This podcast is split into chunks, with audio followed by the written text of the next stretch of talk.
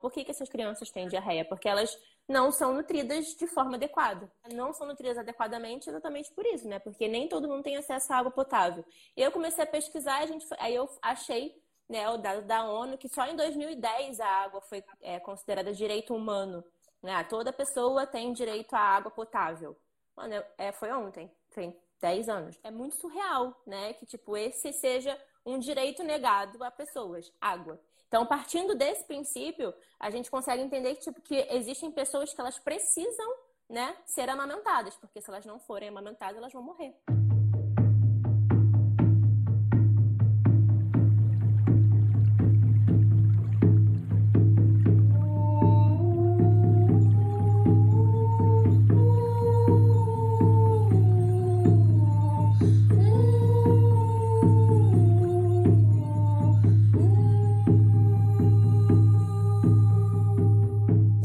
É um programa de escuta profunda a assuntos emergenciais e emergentes.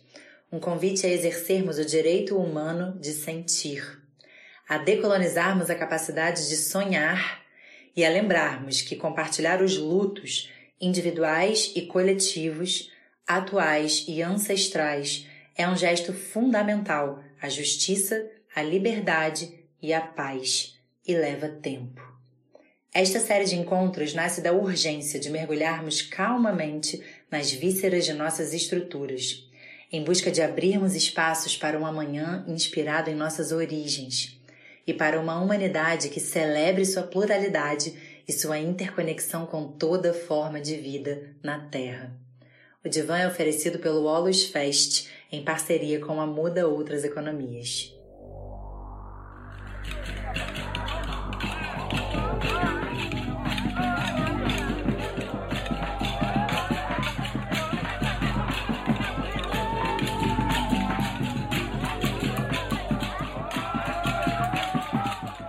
Olá pessoal, boa tarde. Eu sou a Vanessa e hoje eu vim aqui apresentar a segunda edição do Divan com uma convidada super especial, que é a Verônica Linder. A gente vai conversar um pouco sobre o Agosto Dourado, que é um mês de campanha a favor da amamentação, do aleitamento materno enquanto um direito da mãe. E esse assunto é um assunto que tem muitos temas para a gente entrar aí.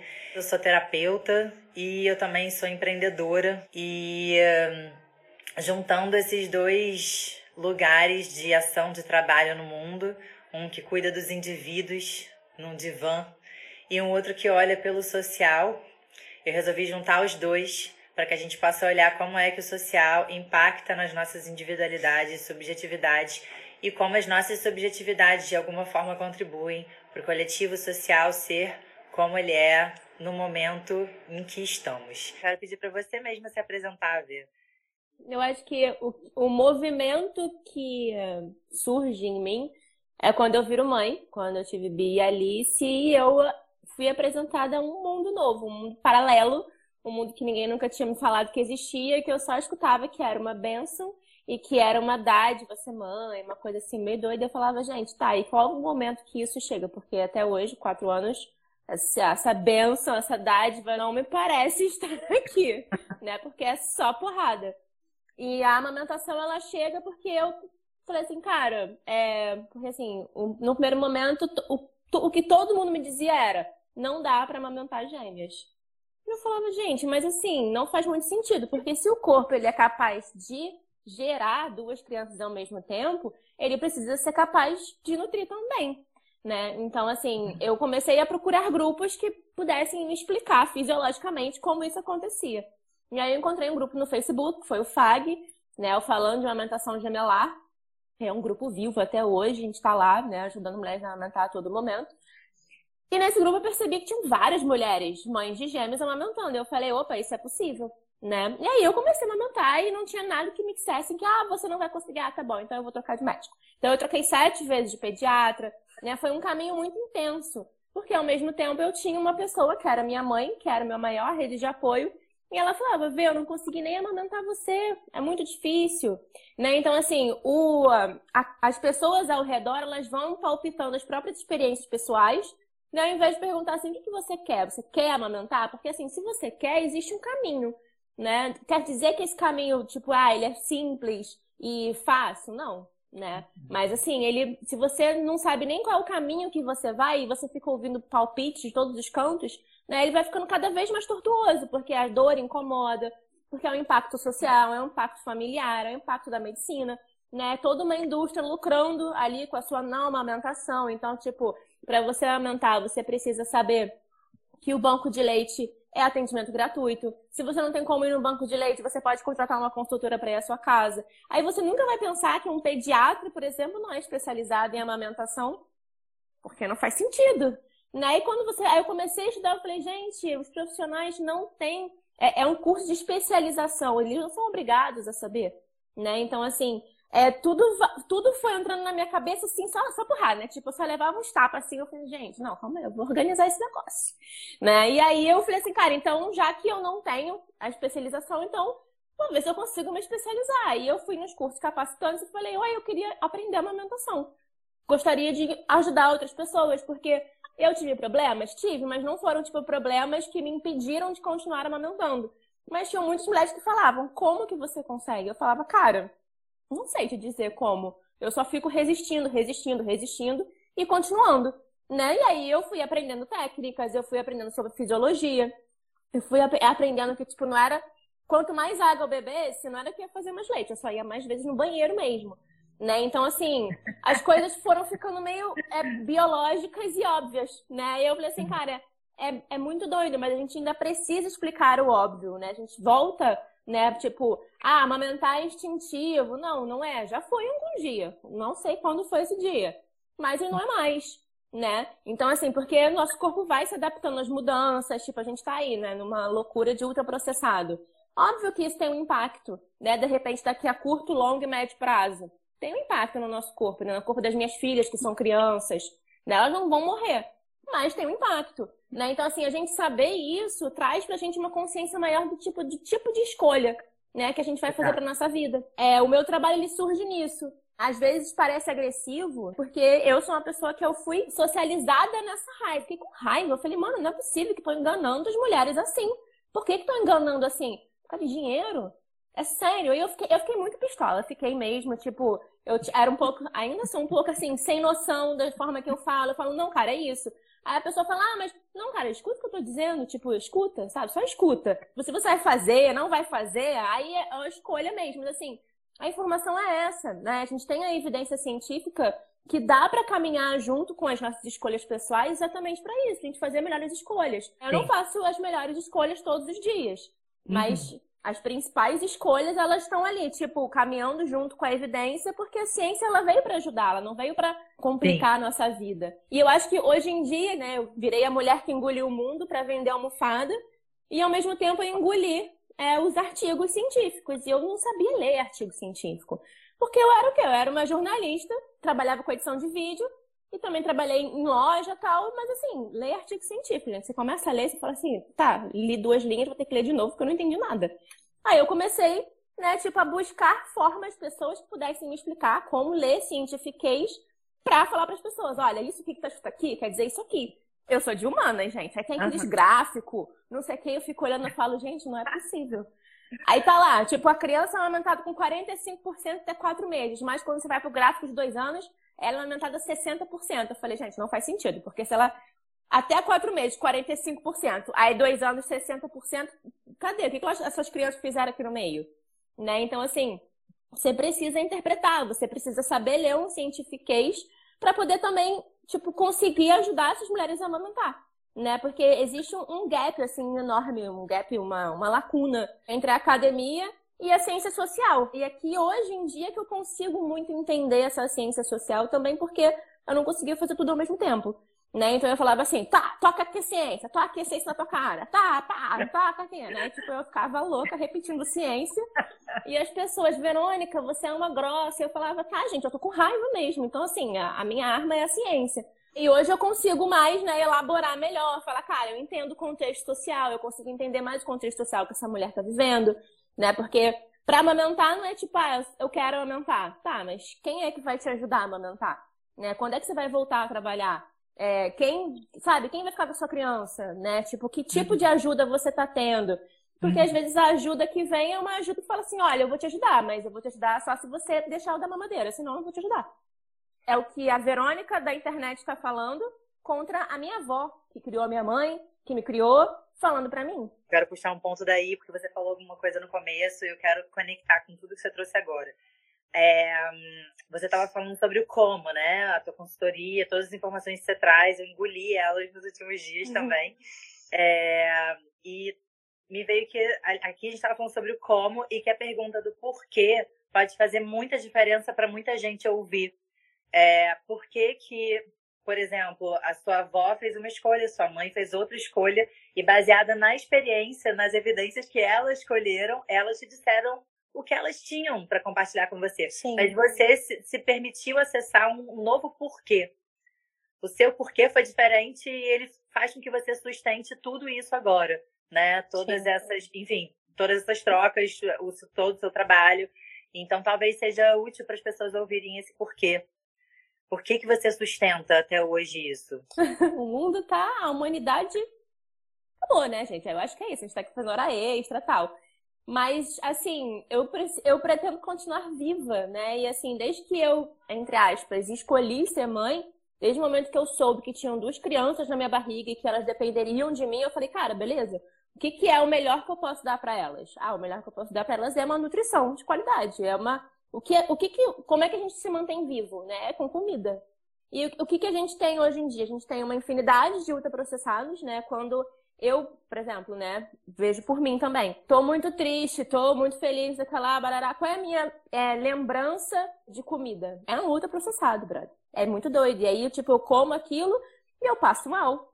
Por quê? Porque aquilo não faz bem, aquilo não é saudável. Então, quando eu entendi a importância né, do, do leite materno, quando eu entendi a importância disso na saúde pública, eu falei, cara, se toda a vida, né, se o corpo é político, não, não tem como, né, ir contra isso. Tipo, ah, dentro da minha casa eu faço uma coisa, mas na, na internet, na rua, eu faço outra. Né? Porque fico, primeiro que fica incoerente, segundo que eu não ia conseguir sustentar duas, duas realidades, Sim. né? E terceiro, porque, tipo, eu amo minhas filhas. Eu, eu não amamento elas porque eu amo, né? Eu amamento elas porque é melhor para elas.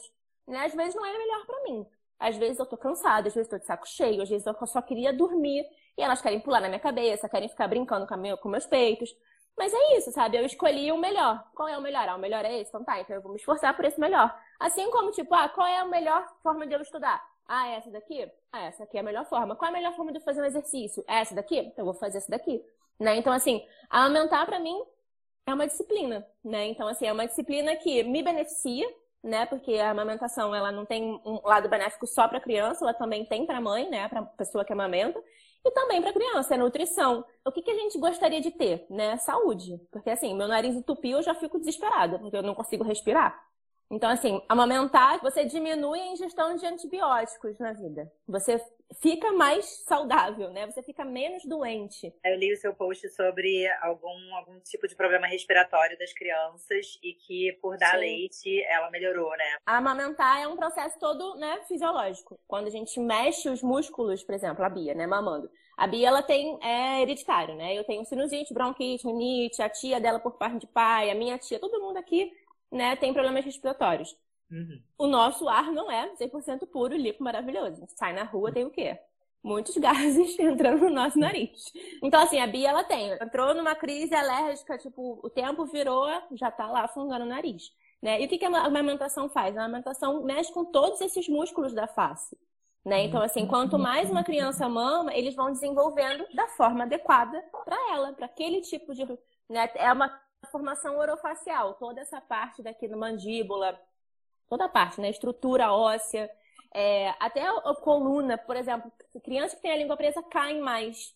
Esse final de semana eu fiz um curso com a Aline Sudo, e aí quando ela falou isso, eu falei, gente, isso é muito doido, porque se a gente pensar, todo dia eu bato meu dedinho na quina lá da, da cama, e aí você uhum. vai ver, tem uma relação com uma língua presa. Né? Então, assim, é toda uma estrutura dentro do seu corpo que você não vê, mas ela está acontecendo. E a amamentação é o primeiro aparelho ortodôntico como diz a Amanda, não é uma frase dela, mas a Amanda é odontopediatra, é, é, o primeiro aparelho ortodôntico que vai definir muitas coisas na nossa vida. A, a voz não é tipo, vem daqui, né? Tipo, a voz vem. Então, então são muitas coisas, né? Inclusive, a voz está conectada com o útero, com o ventre, né? Por isso que tem os movimentos de língua, de voz durante, por exemplo, Sim. o trabalho de parto. Eu adoro esse trabalho, um dos trabalhos que eu gosto muito de fazer, esse de liberação da voz. Mas, enfim, especificamente para a formação né, fisiológica, como você está trazendo, que a amamentação é importante, é um dos fatores em que ela é importante para a vida da uhum. criança o que me veio foi também sobre o desenvolvimento de uma consciência corporal que a gente de fato não tem para, por exemplo, perceber que uma língua presa, né, de alguma forma, interfere nos nossos movimentos físicos. É, e aí fiquei curiosa para saber se existe algo para além dessa relação mãe e criança, né, é, no processo de amamentação, se existe algo para contribuir para o desenvolvimento dessa, dessa autopercepção fisiológica, né? Que a criança vai se percebendo. Eu imagino que o próprio ato de amamentar e da criança ser amamentada já ajuda nesse processo, né? Porque você estar em contato, um contato que é amoroso, que é receptivo, você tem o seu lugar, é uma relação onde os limites são trabalhados também. Né? Imagino que isso já trabalha um tanto. Você acha que é relevante esse assunto, assim, que me veio Muito. Agora? Por exemplo, a, existe um movimento, né, que é um movimento de pinça, né, que os bebês ah. fazem e que, por exemplo, é, começa a mamar um peito e o bebê começa a fazer esse movimento aqui, ó, para pegar o outro peito, né? Começa ali a perturbar, beliscar a tetinha. Então, assim, para mim, quando eu tenho as duas crianças mamando, é bom porque ninguém me belisca, né? Ah. Então, quando eu tenho uma só, Aí tem um peito disponível e tem alguém lá, ó, beliscando a minha tetinha.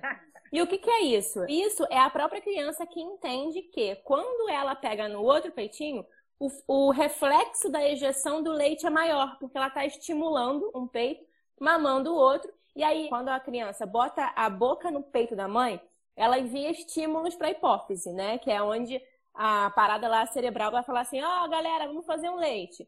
E aí essa, esse estímulo vai para as glândulas mamárias e ali é produzido leite e sai o leite. Se essa criança, porque né, ela está mamando um e ela pensa, opa, eu quero mamar o outro daqui a pouco. Se eu não estimular, não vai ter leite lá. Então eu já vou fazer lá meus, meus belisquinhos. Só que isso dói. Né? Isso dói pra caramba. É chato uma pessoa beliscando seu peito. E aí você já começa dali, tipo, você tira a mão, fala, não, machuca a mamãe. Né? Tipo, isso não é legal. Assim, funciona num primeiro momento? Não, porque a criança quer, né? Então, assim, você fica ali travando uma. É quase uma disputa pelo seu peito, quando na verdade é um processo, né, de relacionamento. Você vai colocando ali os limites. É um estímulo, é bom pro bebê. Ele pode ir lá mamar depois, dar umas três, quatro sugadas e o leite vir. Não precisa ficar me beliscando.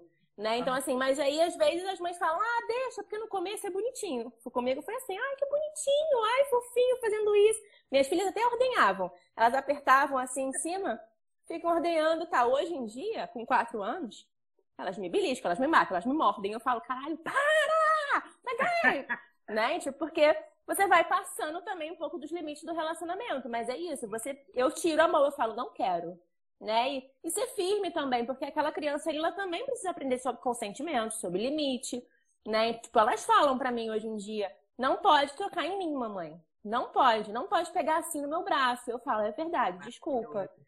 Né? Então, assim, o limite do corpo, ele vem, a amamentação, ela vem junto com a fala, né? Esses dias eu li um texto onde a mãe fala, ah, eu, eu fazia é, tudo que acontecia, eu usava o peito. Né? Tipo, e é realmente, é muito fácil, gente. É muito fácil. Tipo, a criança entrou numa crise exaustiva, nervosa.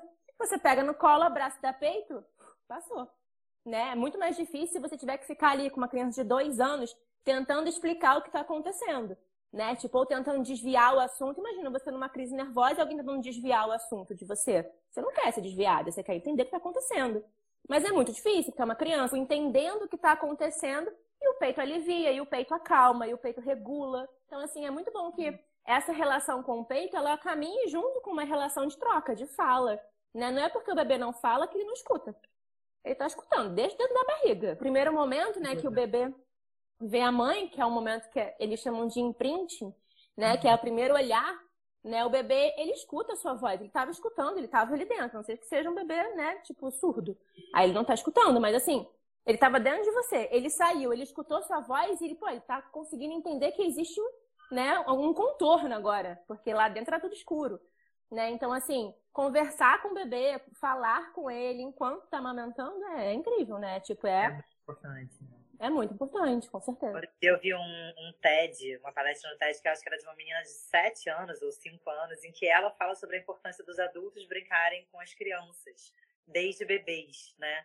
Como que essa relação que você está trazendo, que existe na alimentação, essa colocação de limites, essa, essa troca, essa negociação constante, né? Essa atenção, a brincadeira, a conexão, ela traz nessa palestra, é incrível, porque ela é muito novinha, assim.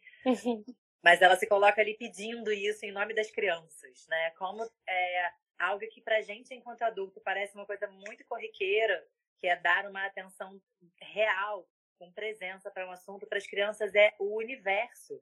É, o universo. Né? Eu acho muito isso, assim, de tipo, o quanto será que brincaram com esse adulto quando ele era criança? Exato. Né? Porque eu vejo muito isso. Eu, eu tenho pouca paciência. Assim, eu faço muitas coisas com as minhas filhas. Mas assim, aquele momento ali de sentar, brincar, é um momento que eu fico assim, não sei fazer. E eu sei que é porque não fizeram comigo. Né? Então, assim, eu boto elas ali pra lavar uma louça comigo, eu boto elas pra fazer comida, elas vão lá limpar o quintal, elas vão arrumar o quarto, elas vão arrumar, elas fazem tudo. Regar sombra. É, tudo, tudo. né? Tipo, vamos lá fora fechar o portão. Meia-noite, vamos lá fora fechar o portão. Tá frio, mas elas querem ir comigo. Então, assim, a gente faz muitas coisas juntos. E às vezes ela fala, mamãe, quero brincar. E eu falo, ai, que saco brincar, gente. Você não quer mamar, não? Não quer mamar? Mamar, nem mamar. É mais fácil não. pra mim. Né? então, assim. Eu faço isso. Né? Então, é, às vezes o mais fácil para mim não é, tipo, o melhor para elas, né? E às vezes também, tipo, o que é mais fácil para elas, que é mamar, não é o melhor para mim. Né? Então é um relacionamento, né? Então, assim, é, eu acho engraçado quando as pessoas acham que, tipo, ah, como é que eu faço isso, Verônica? Eu falo, cara, não sei. Essa é a sua Se relaciona filha. com a sua criança, né? Né? Tipo, qual é, é o relacionamento, né? Isso é um, é um assunto muito importante que eu nem imaginei que a gente ia entrar, mas achei lindo, assim, porque eu faço formação no Pathwork, que é uma linha de terapia que não é acadêmica, e lá a gente considera os relacionamentos como uma grande escola da vida. E todo mundo aprendeu a fugir de alguma forma do relacionamento para fugir daquilo que das emoções que a gente sente que são nossas, né? Não são as emoções do outro ou a atitude do outro, mas é como as nossas emoções nos fazem responder, né? E claro que depois que a gente vira adulto, cada nova oportunidade de interação, cada nova relação, cada dia novo é uma nova forma, uma nova oportunidade de a gente responder. Então, por exemplo, não aprendi a brincar, sou super séria, fico me sentindo é, meio ridícula, assim, às vezes, né, para brincar. Eu já, eu já ouvi alguns adultos falando disso. Em alguns momentos eu me sinto assim, né? Eu não tenho filhos, eu tenho sobrinhos, afilhado, é, filhos de amigos e já fui professora de criança, então, enfim, essa é a minha, é, é o meu, meu laboratório, assim, pra gente uhum. conversar um pouquinho aqui juntas, né? Então, eu percebo que hum, a gente precisa aprender a lidar com a nossa criança interna, né? com as nossas emoções, com as nossas carências, com todas as frustrações por exemplo, agora a gente estava falando da Bia e da Alice, que são essas filhas, na sua relação de amamentação com elas. Mas nós todos, né, todos os adultos que estão aqui foram crianças da idade delas, e a gente não teve, possivelmente, né, na maioria dos casos, não teve pais e mães que receberam também uma, uma educação super atenciosa às emoções, especialmente, né? Então, Sim eu vejo muito essa relação entre o peito e, é, por exemplo, você falou que ele, o peito acalma, né? O peito pacifica. Então, isso tem de alguma forma uma relação com como a gente lida com as nossas próprias emoções. Não sei se tem algo que você acha interessante, assim, costurar sobre isso. Cara, tem, né? Eu já me questionei muito, né? Será que se eu não fizesse um trabalho de ativismo na internet, será que eu estaria amamentando até hoje? Faço esses questionamentos o tempo todo, eu levo para análise. Né? Então, assim, eu estou um tempo inteiro, tipo, em constante questionamentos, né? Porque existe uma coisa na, na, na, consultoria né, de amamentação que falam que as mulheres que amamentam muito, elas estão na peitolândia. Eu acho muito agressivo quando as pessoas falam assim, porque uhum. geralmente vem de um tom pejorativo de tipo, ah, tá bom, tá bom, você tá na peitolândia, sabe? E ao mesmo tá. tempo eu falo, a peitolândia, ela é necessária para essa criança, para esse relacionamento, né? Então, por exemplo, necessária. Quando eu falo necessária, tipo, eu tô construindo esse relacionamento e pra gente, eu, minhas filhas, né, ele é necessário. E não necessariamente ele é o único tipo de relacionamento, né? Uhum. Então, por exemplo, minhas filhas deitam para dormir e elas querem o quê? Querem abraço, querem chamego, querem carinho, né? E comigo elas têm o quê? Elas têm um privilégio de ter um peito, elas têm o direito ao peito da mãe. Quando elas dormem com meu irmão, elas têm tudo, menos o peito. Um carinho diferente, um aconchego diferente, né? Então, assim, elas conseguem entender os tipos, né? Não sei se eu posso dizer assim, mas os tipos de amor que elas podem receber. Então, assim, eu acho que isso é muito significativo da forma que elas vão conseguir também entender os relacionamentos delas na vida delas. Então, assim, elas têm os amiguinhos, né? Que infelizmente uhum. a gente está um pouco afastado por causa da pandemia. Mas, assim, elas, elas pedem para ver, tipo, o Bento. Ah, eu quero ver o Bento, não sei o que lá. Com o Bento é só brincadeira de, de, de luta. De luta. Querem lutar. Lutar com o Bento. Porque o Bento se veste de super-herói. Uhum. Aí elas então, têm um outro amiguinho. pra lá pra isso. É. Elas têm outro amiguinho, o Ben, que ele é menorzinho. Aí elas falam, não, eu vou dar um ursinho pro Ben, porque ele é muito fofinho, eu abraço ele. Então, assim, a diversidade das, das formas de relacionamento delas, eu atribuo, né? Não 100%, óbvio. Mas, tipo, aos tipos de relacionamento que elas são submetidas também, né? Elas têm ali o apoio, elas têm ali né, a segurança, porque o peito ele é isso, ele é acolhimento, ele é segurança, ele é nutrição. Ele não é só, ah, é só um alimento ah, não serve mais para nada. Não, isso serve para muita coisa. Né? E eu acho que é isso que, às vezes, é, quando eu vejo a psicanálise falando, ah, porque você precisa criar sujeitos e tal, blá, tá, você precisa criar sujeitos, realmente. Mas qual tipo de sujeito que você está querendo criar? Porque se for esse que vocês estão me mandando ler e fazer, realmente, realmente eu não quero. Muito obrigada. Pode me dar o próximo livro. Porque não faz nenhum sentido, né? Já deu errado, gente. A gente está vendo que deu errado sabe? Então, por que, que a gente vai uhum. continuar repetindo esse negócio, sabe? Não tem sentido, não tem sentido. O que da psicanálise vê? Você vê que não, não é alinhado com o que você hoje está vivendo?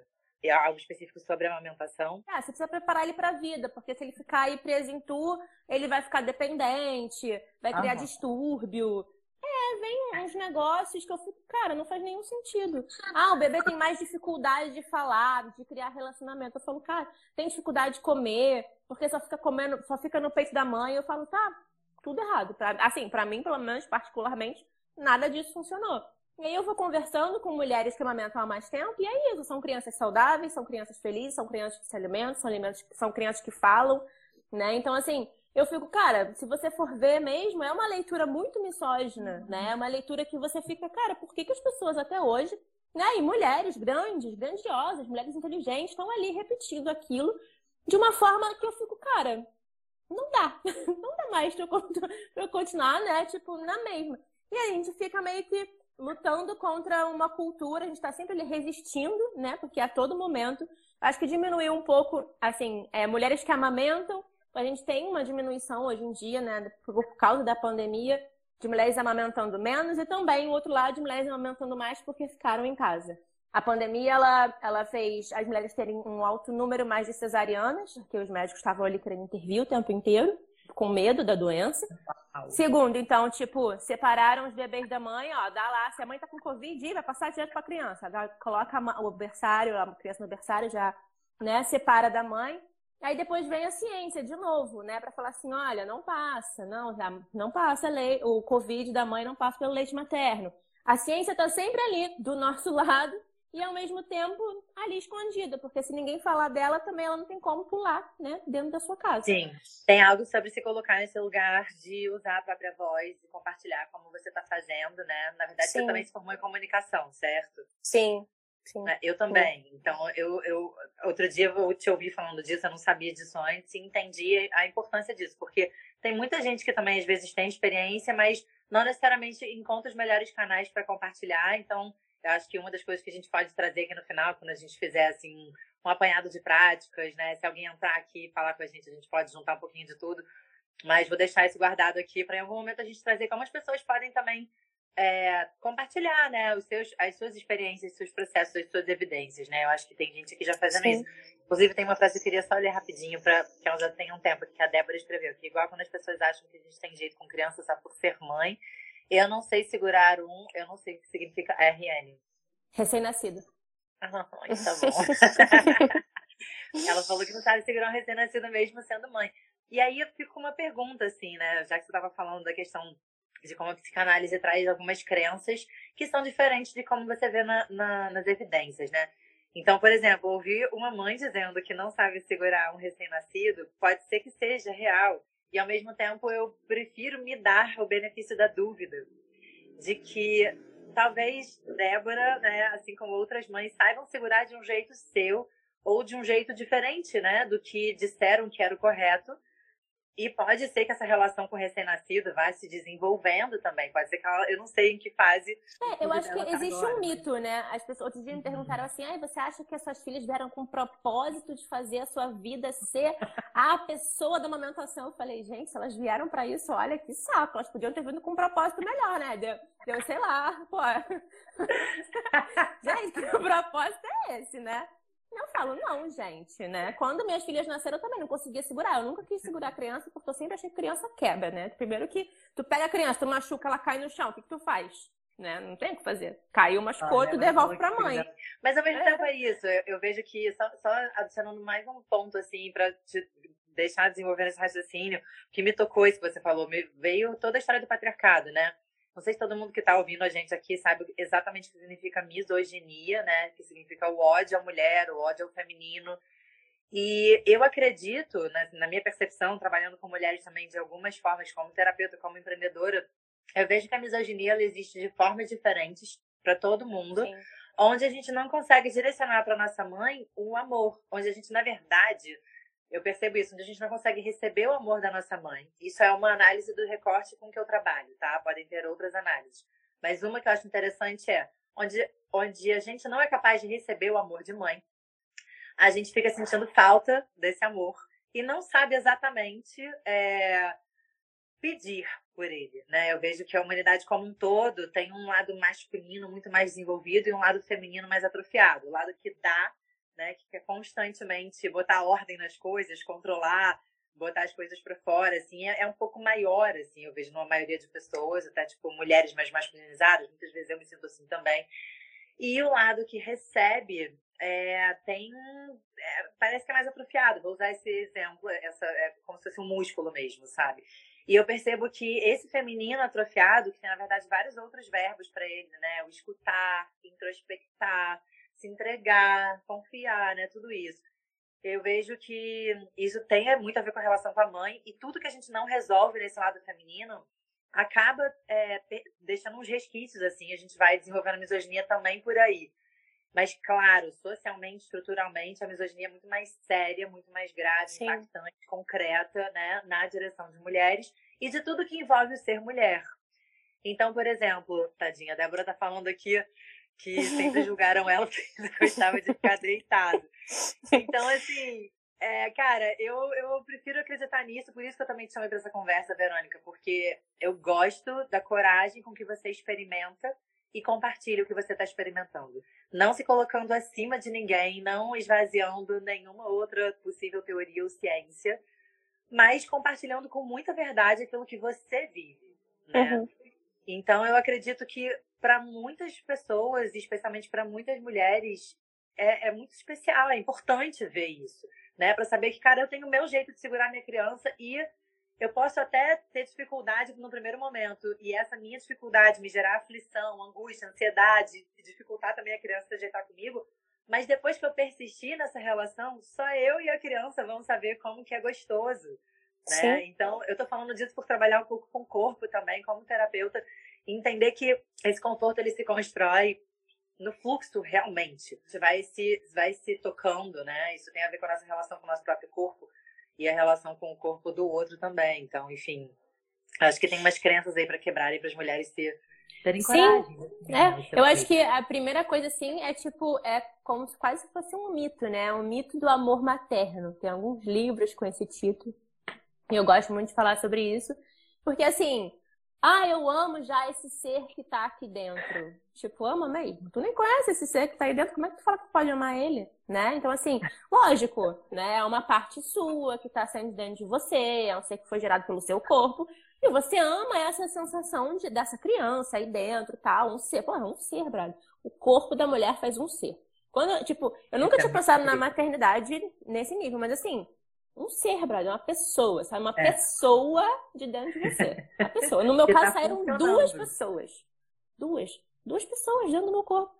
Então, assim, óbvio que isso é um amor muito grande. O que você sente, aquele negócio dali, pode ser um amor e ele é muito confundido com ódio também. Porque, caralho, que saco, tem duas pessoas dentro do meu corpo, sai daqui logo. Né? Tipo, não aguento mais vocês aqui dentro. Era assim que eu me sentia, pelo amor de Deus, sai logo daqui, vai viver tua vida, sabe? Vai viajar, sabe? Tipo, sai daqui.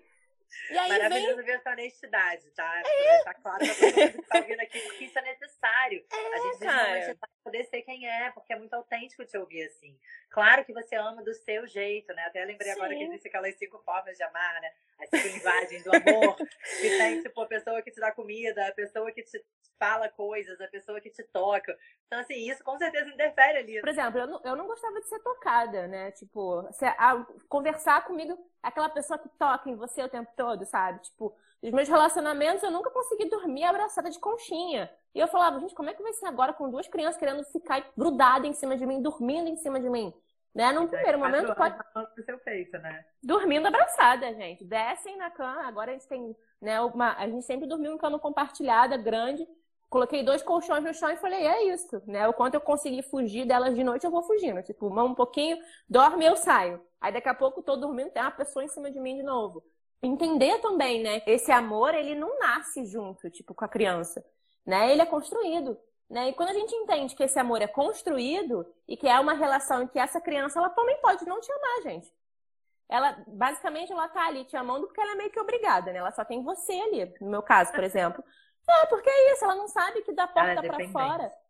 É, ela não sabe que, o que, que, tem, na, tipo, lá da porta para fora, o que, que tem lá fora, né? Minhas filhas, elas, complexo de pandemia, né? Tipo, elas botam a cara no portão e ficam, ai, a gente pode ficar aqui vendo os carros passando? Porque elas não entendem que o mundo é enorme, que, tipo, daqui tem um outro estado, quantos quilômetros são. É, é muito doido entender isso na cabeça da criança, né? Esse lúdico.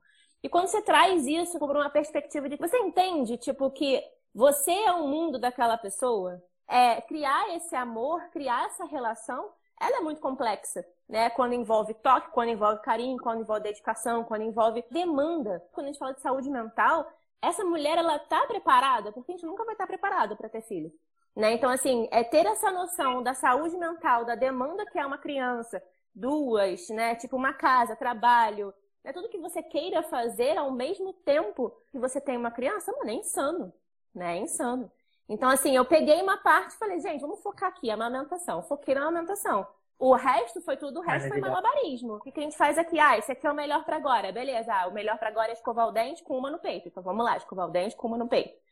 Sobrecarga? Sobrecarga, muita sobrecarga. Eu acho que a gente tem várias discussões dentro disso. Uma delas, dá uma pincelada, é a maternidade compulsória, né? Que a gente é muito socializada para maternar. Então, vira mãe de planta, mãe de pet, mãe dos estudos, mãe dos namorados, mãe das amigas, né? Então, está sempre ali maternando. Hoje em dia, eu, eu penso assim, tipo, será que realmente eu queria essas crianças? Eu queria ser mãe? Porque eu nunca tive vontade de ser mãe, nunca tive vontade da maternidade, porque os meus exemplos ao redor eu falava, gente, não, obrigada. Tá bom para mim assim, quero ir para eu quero ver a aurora boreal na Noruega, gente, é só isso que eu quero fazer na minha vida. Era isso que eu queria fazer, eu não queria ser mãe, gente, fala sério. Ah, meu sonho é ser mãe. Não, meu sonho é pra ver a aurora boreal. Agora eu vou ter que ter dinheiro para levar três pessoas para ver a aurora boreal. Né? É isso. É e isso. vai rolar, e vai rolar. É, vai ser lindo e tal, mas eu acho que é isso, né? É entender a maternidade como um relacionamento. Você tá ali, tipo, se relacionando com uma criança que depende de você. E é ótimo quando essa rede ao redor consegue entender também né, essa mãe, essa criança e essa demanda. Para hoje eu estar tá aqui, por exemplo, as minhas filhas estão com uma amiga minha que tem o Ben, que é um bebezinho também, né? E ela falou, Verônica, posso pegar elas aí pra brincar um pouquinho aqui em casa, a gente faz um piquenique. Eu falei, cara, maravilhoso, Nossa, tipo, minha amiga. Como é o nome dela? A Rai, Rayane. Rayane, muito obrigada. Maravilhosa. E é isso, saber se relacionar. Sim. Acho que, que parte desse princípio. Como que você se relaciona com as pessoas? Como se relaciona com o seu filho? É fácil ter um guru? As pessoas falam, ah, Verônica é o guru da amamentação. Não sou guru da amamentação, mas assim, eu posso, de repente, apontar um caminho. Olha, esse caminho aqui, ele deu certo para algumas pessoas. Esse aqui deu certo para mim, esse aqui deu certo para outra. E ir criando essas redes, porque eu acho que o que mais me fortaleceu e o que me fortalece hoje em dia é ter criado a minha rede de amamentação. Então, hoje em dia, tipo, eu posto ali, gente, tá muito difícil amamentar, como é que tá aí? Ah, para mim, assim, então eu tenho mensagens do futuro, pessoas que amamentaram 5, 6 anos, e eu sou a mensagem do futuro de outras pessoas. Então, assim, uhum. dá para ir organizando essa maternidade de forma coletiva. Porque às vezes a gente fala, ah, é, a maternidade tem que ser coletiva, precisa de uma aldeia para criar a criança. Só que, mano, a gente tá todo mundo dentro de casa, ninguém tá na aldeia, né? Tá então, assim, ninguém. Muita tá gente. Todo mundo, né? é, enfurnado em casa, ninguém tá conseguindo ir nas rodas lá com as mães e tal. E mesmo quando a gente podia, né? A vida atropela a gente, porque tem que trabalhar, porque tem que estudar, porque tem que limpar a casa, porque tem que isso, porque tem que aquilo, lá, e você acaba hum. atravessada, né? Então, assim, aí você bota numa escola, seis horas por dia, uma criança, ela tá lá comendo o processado. Aí tu fala, porra, amamentei pra cacete quatro anos pra criança ir lá e comer biscoito maisena. Uma, uma estrutura que fica na conta da mãe, sabe? Tipo, na conta das mulheres de novo né? Porque aí você vai cobrar da escola, o que, que tem na escola? Tem professoras, tem mulheres, e aí você vai lá brigar com as mulheres, olha, vocês não estão conseguindo, sabe? Então, assim, vira uma, um, um furdunço. Pra mim é um grande furdunço, que eu não consigo organizar, e que, é, tipo, eu tenho cobrado politicamente. Como é que a gente vai se organizar politicamente para fazer isso? Não tenho esse poder, não sei nem por onde começar, mas eu sei que a gente precisa começar de algum lugar, e a amamentação, ela é um começo. É um começo de, de saúde, porque saúde não se compra. Você não compra saúde em lugar nenhum. Você pode ter o plano de saúde mais caro, você pode ter acesso aos melhores remédios. Não compra. Né? Então, assim, e aí quando você tem o leite materno, que é prevenção, as pessoas falam, ah, mas é muito difícil, ah, mas machuca, ah, mas dói, tipo, dói, dói se você não tem apoio, dói se você não tem informação, dói se você não tem alguém ali para falar assim, olha, é assim que você precisa fazer, vamos ajeitar aqui, vamos manejar, vamos posicionar, Vamos analisar a boca do bebê, vamos analisar o peito da mãe, vamos ver qual é a melhor forma para você. Eu acho que existem caminhos, né, pra gente chegar num lugar. E, e cada pessoa é... é... única também, né, Bê? Sim, Tudo que você tá falando total. agora, eu tô entendendo isso. Quando você atende as pessoas, você tá conversando com cada uma. Então Sim. não existe uma receita, né? Não existe um certo e errado. E algo que eu acho muito importante, quero agregar aqui, porque é um assunto que estava vivo hoje nas conversas terapêuticas, era é, sempre existe uma voz no fundo da nossa cabeça dizendo que a gente está ou certa ou errada. E essa voz, ela não vem só do lado de fora, né? Ela não vem só também, enfim, de pessoas ou do sistema. Ela também já foi introjetada né, da gente para a gente mesmo. Então, é importante a gente saber que ela existe para que quando ela estiver ali, a gente possa reconhecê-la, baixar o volume dela e aumentar o volume das vozes que a gente precisa de fato ouvir. Que às vezes é a voz de preciso de ajuda, vou buscar essa ajuda. Ou então, já confio nisso aqui, vou experimentar isso hoje, vou confiar no meu resultado, nas evidências que eu colher disso. E tem uns temas que a gente tinha elencado, então, voltando na minha cabeça nas suas últimas falas, eu fiquei com ele na minha cabeça hoje, que é sobre o banco de leite. Eu vi uma notícia, até coloquei lá no chamado, né, pra, pra conversa hoje, que o Brasil tem um banco de leite que me pareceu gigantesco, né, que é tipo em torno de, são 200 mil 200 e poucos mil litros doados e 200 e poucos mil bancos de leite. E um, o ponto de coleta, né? São bancos de, de leite e pontos de coleta. E aí eu me lembrei que na Argentina, recentemente, o governo aprovou né, a lei que torna a amamentação um trabalho remunerado, inclusive valendo para aposentadoria. E nessa hora, assim, me deu um ânimo gigante de ir para a Argentina, onde eu nunca fui. Eu falei, caraca, Sabe? Eu, fiquei, eu, eu, me senti assim, entre a vontade de mudar o Brasil e fazer isso aqui, pelo amor de Deus, pra ontem, e a vontade de me mudar do Brasil e, tipo, cara, vambora. Mas eu sou muito conectada aqui mesmo. Então, acho que essas conversas todas que estão rolando aqui, elas são sobre a gente repensar também tudo que a gente já tomou como dado no Brasil e acreditar que o nosso posicionamento faz a diferença todos os dias e que às vezes sim é exaustivo, assim como na relação com as crianças, a gente, na relação com o nosso trabalho, com o ativismo, com quem quer que seja, a gente precisa também reconhecer os nossos limites. Então, acho que é uma dança, assim, né? esse equilíbrio entre. Às vezes é importante me posicionar, porque só minha voz vai trazer algo aqui, eu preciso falar sobre isso, e às vezes eu preciso descansar. Mas nesse caso específico, de olhar para a amamentação como um trabalho, eu fiquei muito feliz, porque eu trabalhei por muito tempo com as novas economias, e tem algumas economias que, na verdade, eu até gosto muito de trazer que não são novas, elas são economias ancestrais, inspiradas, né? Na ancestralidade, que comparada com o sistema em que a gente vive hoje, elas são como novas, né? Porque elas inovam o nosso sistema, mas na verdade é uma inovação conectada à ancestralidade. Então, por exemplo, poucas coisas são tão antigas quanto o corpo da mulher amamentar, né? E a gente ser capaz de reconhecer, né, todo, todo, todo esse aparelho, todos esses movimentos, todo esse ciclo que vai tornando a mulher mãe, por exemplo, né, e perceber qual a importância da mãe para esse sistema. É, e aí, conectando com o banco de leite, né, eu fiquei me perguntando assim, cara, quando é que o que, que a gente precisa fazer para tornar a amamentação e, na verdade, inclusive, a maternidade e a paternidade, eu gostaria muito de, enquanto eu estiver viva, conseguir contribuir uhum. e ver se tornando trabalhos remunerados, nem que seja um experimento, acho muito importante. E aí, conectando com o banco de leite, eu queria entender um pouco, porque eu não encontrei numa pesquisa um pouco rápida, é, quem recebe, quem dá, né? Porque eu sei que existe a questão do excesso e da demanda, né? Oferta e demanda, mas geralmente quais são os casos em que as pessoas é, doam e recebem? E queria saber se para você faz sentido que um dia isso possa ser um trabalho remunerado para mães. Porque, assim, você botou um vídeo outro dia no seu Instagram de você ordenhando leite, né? Com, como que é o nome do... Eu esqueci, desculpa o nome é do... Uma bomba. Do... É uma bombinha. Uma bomba então. É uma bomba e aquilo demanda um tempo e eu não sei, assim, talvez você possa contar um pouquinho mais. Mas eu entendi que aquilo é um processo, leva um tempo e pensei, cara... E se o governo pagasse de alguma forma mães para cuidarem de outras crianças, sabe? Isso é um problema bem óbvio. complexo. É complexo. Vamos ver se eu tema. consigo.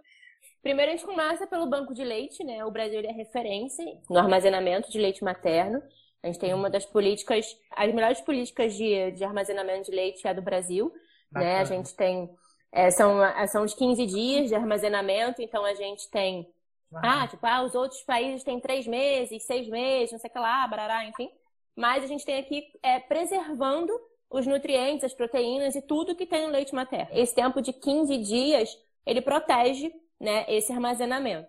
Então, o que, que acontece? As mães que amamentam, elas doam esse leite. Esse leite, eles são específicos para bebês prematuros. Acho que até 1,6 kg, né, esses bebês estão recebendo no, no SUS, né, esse leite ordenhado de outras mães. É um processo de pasteurização. Por exemplo, eu doei leite 3 meses aos 11 meses, eu doei leite, mas teve uma época que eu parei porque eu perdi todo o meu estoque de leite quando eu voltei a trabalhar.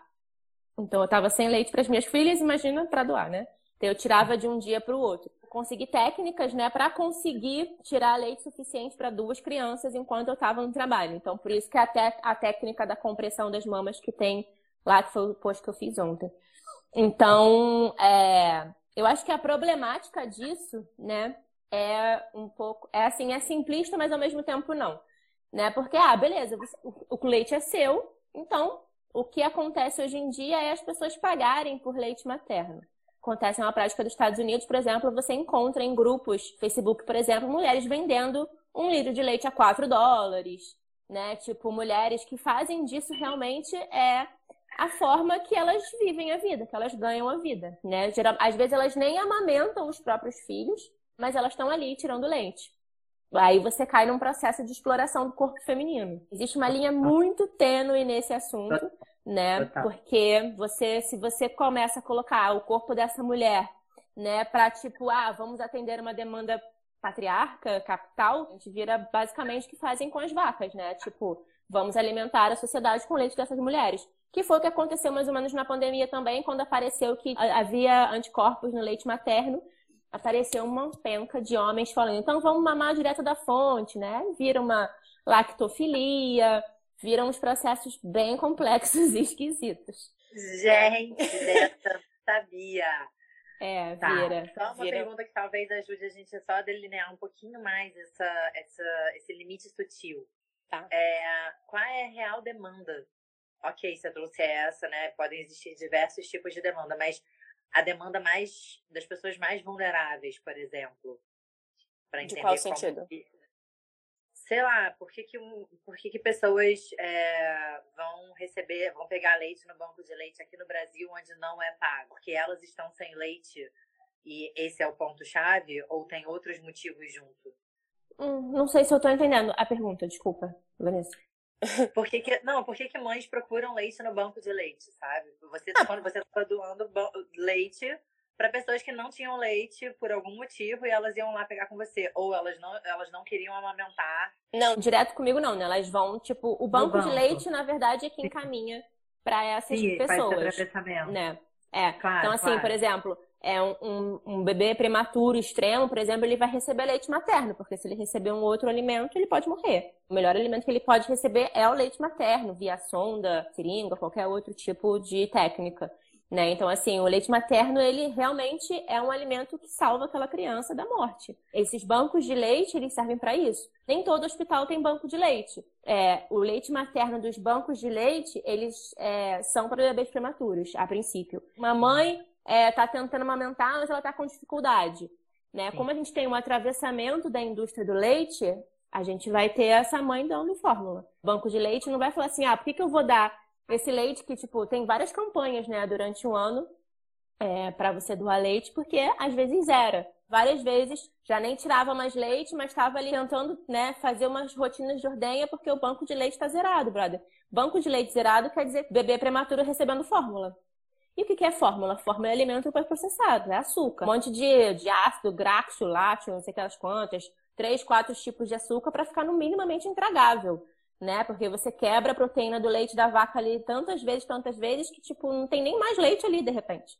Vai ficando um negócio esquisito. Então, assim, Sim. esse alimento, ele não é maneiro para um bebê prematuro. Você também estava doando para evitar que outros bebês tivessem que usar fórmula. É, eu acho que é uma atitude altruísta. No Brasil, a nossa política é somente de doação. Você não pode vender leite materno. A nossa política é só de doação. É, tipo, uma forma de olhar para o social. Eu tô produzindo leite para as minhas filhas e também tem como tirar leite, e salvar uma vida, brother, salvar um bebê prematuro, conseguir ter aquele leite ali para poder alimentar uma outra criança. Eu acho que se toda mulher pudesse fazer isso, ia ser incrível. Infelizmente, a gente tem uma cultura que atravessa isso de uma forma que a gente, às vezes, não dão nem a possibilidade dessa mulher poder estar tá doando. Eu lembro quando eu fui fazer a pós em São Paulo, eu ficava três dias longe delas. E eu tirei muito leite. Eu tirei, tipo assim, dois, três, quatro litros de leite. E aí eu liguei pro banco de leite e ela falou: ah, não, a gente não pode receber, porque as suas filhas têm mais de um ano. Eu falei, tá, mas não entendi. Ah, mas tem que ter exame de sangue. Falei, tá, mas eu tenho exames atualizados de dois meses atrás, eu posso te mandar. Ah, não, a gente não aceita. Falei, cara, vocês estão negando 4 litros de leite? Sério? Eu fiquei muito incrédula, assim, e tem toda uma burocracia que ah. vai entrando nisso. Enfim, é um, é, é um processo muito complicado. E aí são, são, duas coisas, né? Tipo, uma que a gente tem os índices de aleitamento baixo. Desde 1986 a gente tem um aumento de 1% ao ano. Em 1986, as mulheres tinham licença maternidade de 84 dias. 4% das mulheres amamentavam. Né? Então, hoje em dia, a gente tem 120 dias e 180 para a empresa cidadã. De 4% lá de 30 anos atrás, a gente já tem um aumento para 45%. Né? Quando essa licença maternidade aumenta para seis meses, a gente tem um aumento de mais de 15%. Então, 60 mulheres ali amamentando. Então, assim, política pública, aleitamento materno, tipo, doação de leite, tudo isso vai caminhar muito junto, paralelamente, né? Sim. Então, por isso que eu acho Sim. que é importante a gente estar tá, é, sempre olhando para a ciência, né? Com, tipo, como é que a ciência pode ajudar a política pública? Como que a ciência pode ajudar uma mãe a amamentar mais tempo? Como que a gente pode fazer essa mulher entender que ela pode, ela tem o direito, né, de tirar leite e doar esse leite? Tipo, o pessoal da coleta vai na sua casa, você não precisa levar em nenhum lugar. Eles deixam o pote na sua casa, você enche o pote e eles vão buscar, né? Então assim, é, tem todo um serviço, é tipo é re, realmente referência mundial o banco de leite, né, do Brasil. E isso é pouco divulgado. Total, eu, sem... eu procurei informações e eu não achei tantos detalhes de cara. Assim certeza, se procurar mais, eles vão estar ali, mas também por isso Sim. eu acabei te trazendo essas perguntas que a gente não tinha nem combinado de abrir aqui. Mas obrigada por abrir até onde foi possível aqui. E só quero também deixar claro, né, para quem está ouvindo, assim, essa perspectiva que eu trouxe da gente considerar isso um trabalho não é primordialmente em, em, em função de remunerar as mães, né? Claro que também isso existe, mas é diferente remunerar e colocar o dinheiro no centro de tudo. São duas coisas diferentes. Uma coisa é você trazer uma retribuição que pode ser em dinheiro ou, quem sabe, pode ser de uma outra forma que considere, né, que reconheça o trabalho dessa mãe, de alguma forma, Sim. no sistema. Então, o meu ponto não é sobre a gente tornar o dinheiro mais importante do que o ato de salvar vidas através da amamentação.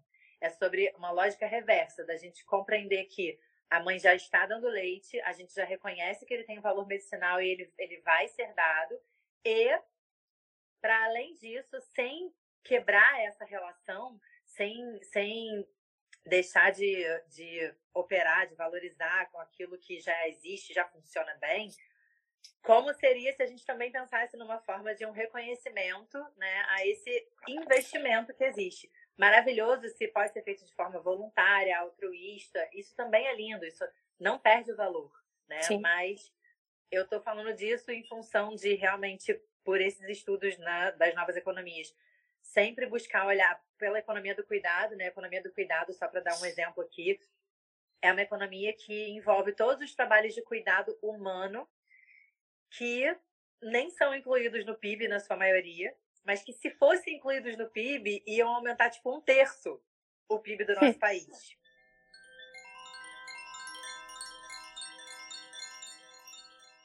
E além disso, dizer que a gente é muito rico com toda essa economia de cuidado que a gente não converte em dinheiro, mas a gente também não deixa de oferecer esses serviços, ou seja, eles são essenciais à vida, porque eles não deixam de acontecer porque eles não são remunerados, entende? Sim. É, além disso, tem um outro dado que é que 80% deles, na média, ao longo dos últimos, sei lá, 10 anos ou mais, são feitos por mulheres. Então, isso é muito representativo do, dos papéis e, e, a quem as funções são atribuídas e como a balança do nosso sistema econômico fica. Então, é claro que abrir para uma possibilidade dessa é, significa ter muita atenção a todos esses limites sutis e significa fazer com base em outros valores, com os valores Sim. da própria economia do cuidado. Não é para reverter para a economia capitalista Sim. e mudar tudo. Então, isso tem a ver com a gente se posicionar. Tem a ver com nós sermos as pessoas que propõem, que trazem as evidências, as experiências, que se reúnem em rede e continuam colocando a sua voz sem deixar o valor se perder. Então, é isso que eu acredito muito em tudo, né? Em todos os serviços que a gente faz de cuidado humano, que a gente sempre precisa e vai precisar sempre colocar nossa voz para que o valor desse ato não se perca, né? Para que a casca não não não engane as pessoas em relação ao conteúdo, para que as pessoas não se é, desconectem da essência da natureza, né?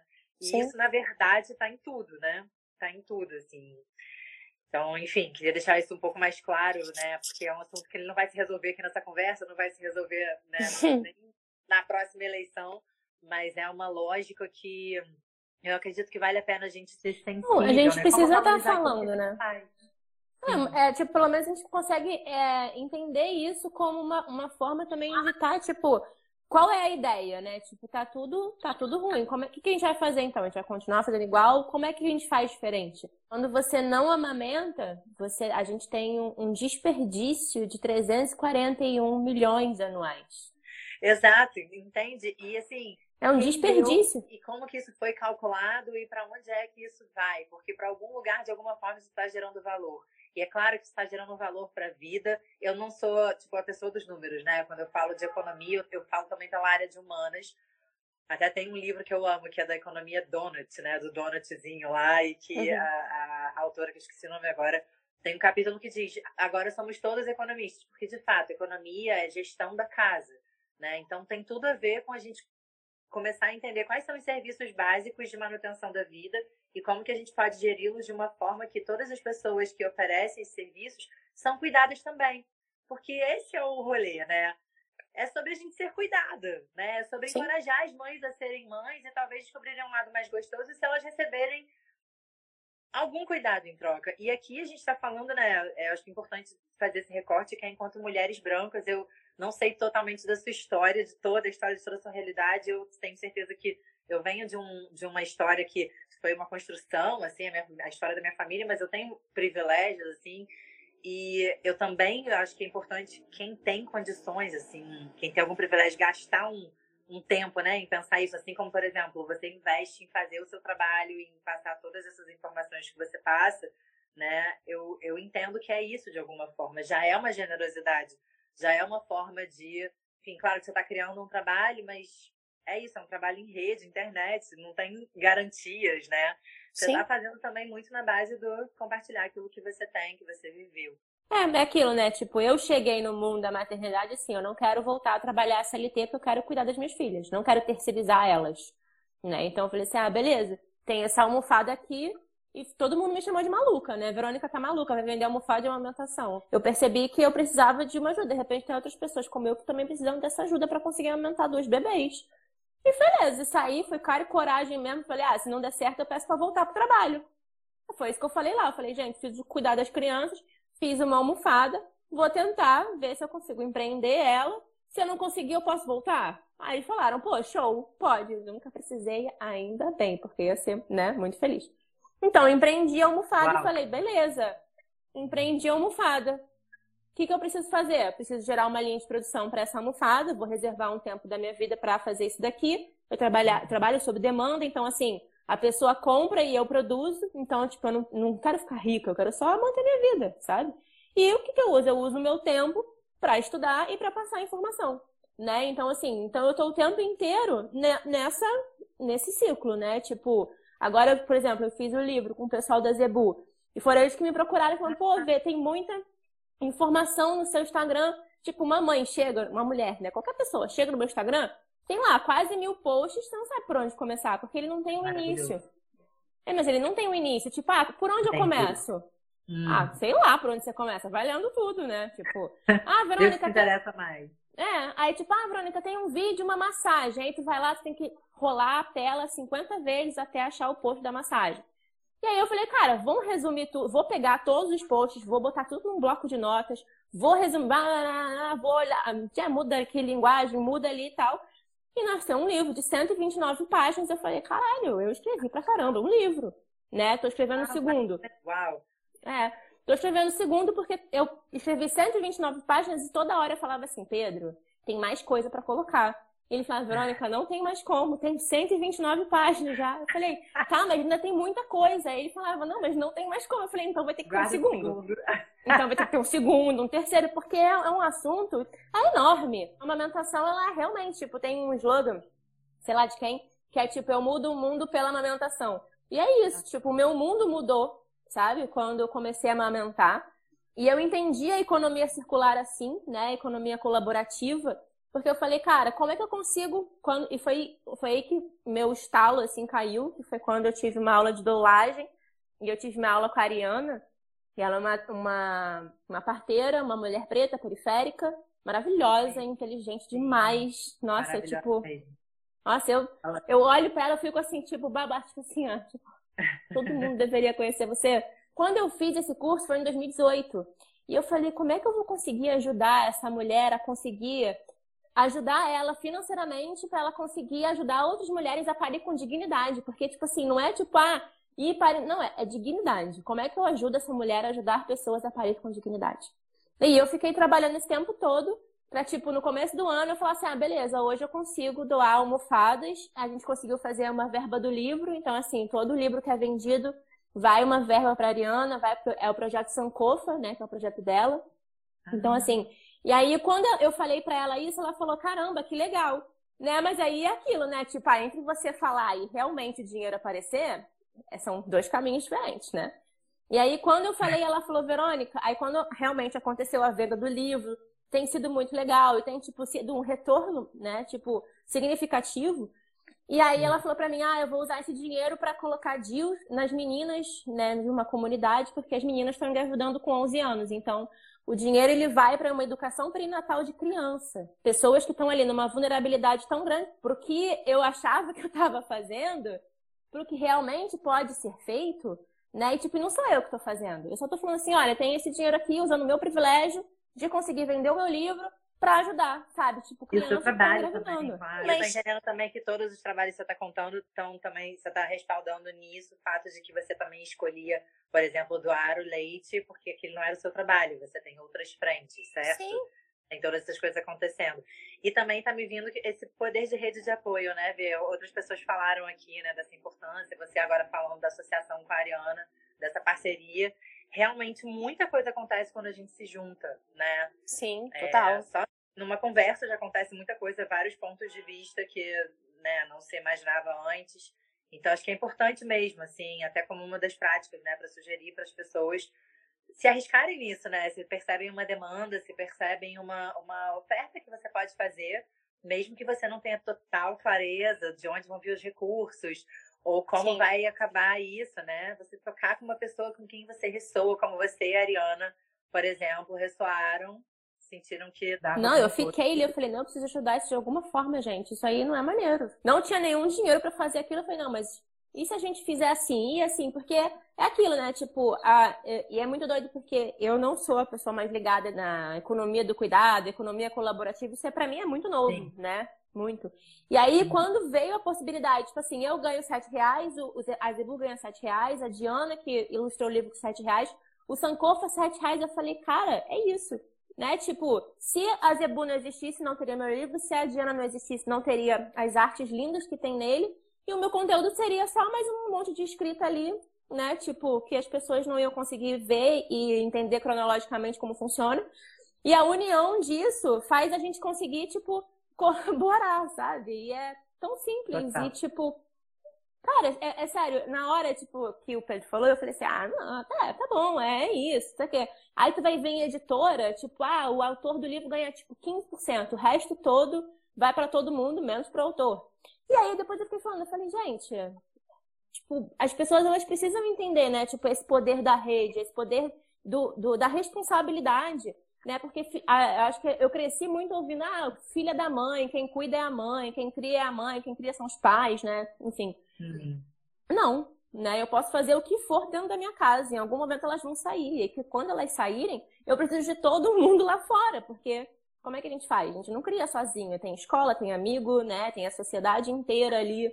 Então, é, é muito. É, seria muita ilusão falar assim, ah, eu crio sozinho meus filhos. Não, eu não crio sozinho meus filhos. Né? Eu, eu preciso de um batalhão de pessoas ali para conseguir criar minhas filhas. Né? E eu acho que é, é, tirar essa, essa mulher desse centro de tudo é um início também, né?